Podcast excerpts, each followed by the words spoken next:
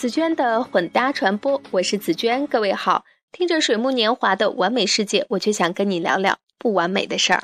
很久很久以前呀，也就是在北京的房价还没有高到离谱的年月，我就职于北京一家低调却有实力的房地产公司。一次，我跟随老板去参加一个北京企业家们的聚会，聚会的晚餐安排在一个企业家的家里面进行。据说啊，这个企业家的太太是一名演员。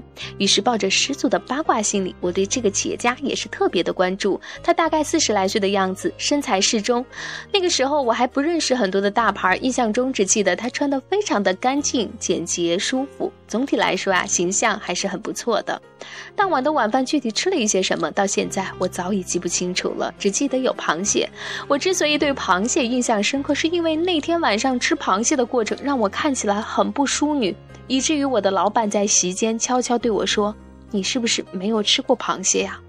比起对我要求很是严格的老板来说，身为主人公的企业家那天晚上对我这个跟班的小员工可是招呼有加，非常的绅士。他的举动多少缓解了我当时坐立难安的尴尬心情，也因此我对他的印象极为深刻。感觉这个人不仅有钱有貌，还温文尔雅，堪称完美。后来我把这次晚饭的经历，特别是完美企业家描述给我的一位师姐，没成想师姐却非常不屑地对我说：“这个世界上哪有那么完美的人？这个人一定有他不为人知的另外一面，只是看他展示给谁罢了。”我转念一想。师姐的话听起来也是很有道理的。从此，每当遇到看起来完美无瑕的人或者物，我都会下意识地怀疑它的真实性，会暗自揣测它的背光面。其实，对太美好的人或者物打出大大的问号，是我们大多数人本能的自然反应。来看看网络八卦吧。如果一个艺人长得过于可人，怀疑他脸上动过刀的网友评论一定是四处飞扬。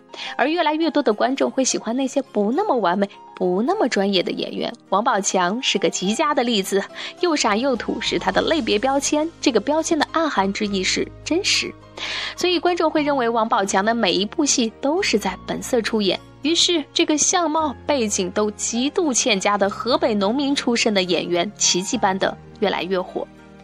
再来观摩网络上近两年颇受大家追捧的网络剧，万万没想到，如果从专业的鉴赏眼光来看，它简直就是草台班子赶制的粗制滥造的剧集，舞台背景、造型、道具简单粗陋。那些不知道从哪个犄角旮旯里边冒出来的理工男们，恐怕去专业的影视剧里打酱油都是没人要的。但磕碜的演员以蹩脚的表演，却让网友们感受到了他们随性、幽默又真实的诚意。所以，教授易小星、王大锤这些听起来又二又雷的名字，也渐入网友心中。各个电视台这些年，你方唱罢我登场的各种类型的真人秀节目，也是在推陈出新的各种迎合我们观目、我们观众心目中不完美的口味。五湖四海的草根选手不少，都只具备了跳大绳的能力，但是他们对于梦想跌跌撞撞的追求，却是轻易的敲击到了我们观众起了共鸣的小心脏。眼看着屌丝们耍宝卖萌，深得观众欢心，稳坐钓鱼船人前一贯风光的明星就再也坐不住了。于是，从去年火到今年的《爸爸去哪儿》，通过精心设置的环节，淋漓尽致地展现明星爸爸带娃时的蹩脚与挣扎。随之而来的是，无论之前在演艺圈位居几线的星爸们，都因为他们的真实可爱赚足人气。除了对不完美却更真实的人的另眼相看，我们时常对不完美的物品也会有着特别的钟爱。完美往往会让我们这些消费者感到可疑。如果什么东西看起来完美无缺，我们一定会不由自主地揣测它一定是精心掩盖了什么大瑕疵。于是精明的商家就想，与其让顾客漫无边际的质疑，不如主动推销细小而微妙的不完美。以在我们消费者心目中自然的植入更为真实的印象，聪明的销售员也会坦诚自家产品微不足道的负面，以获取消费者对他的绝对信任。不过，面对纷纭的人和货品，有的时候我们也是需要花点时间去分辨，究竟哪些是真实的，哪些又是表演出来的不完美。好吧，今天的分享就是这样，感谢你的收听。如果想要看这篇文章的详细内容，请关注我的微信公众账号“紫娟的混搭传播”。周末愉快，拜拜。不知我已这样奔跑了多久，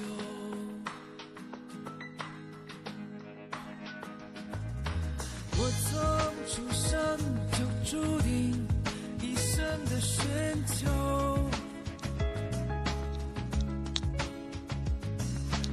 远方那完美世界的爱和自由。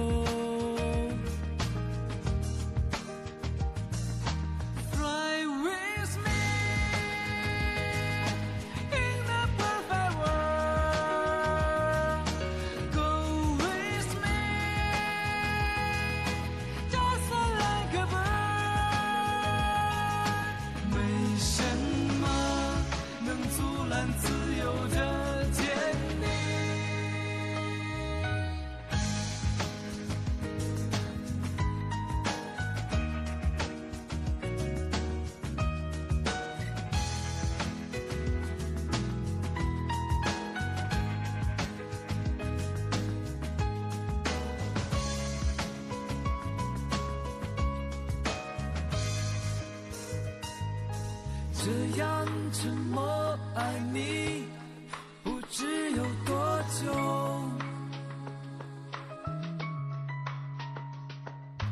我愿付出我的生命和所有。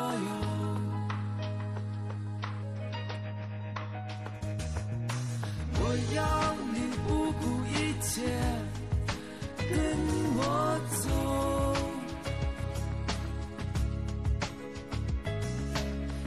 那完美世界的爱和自由。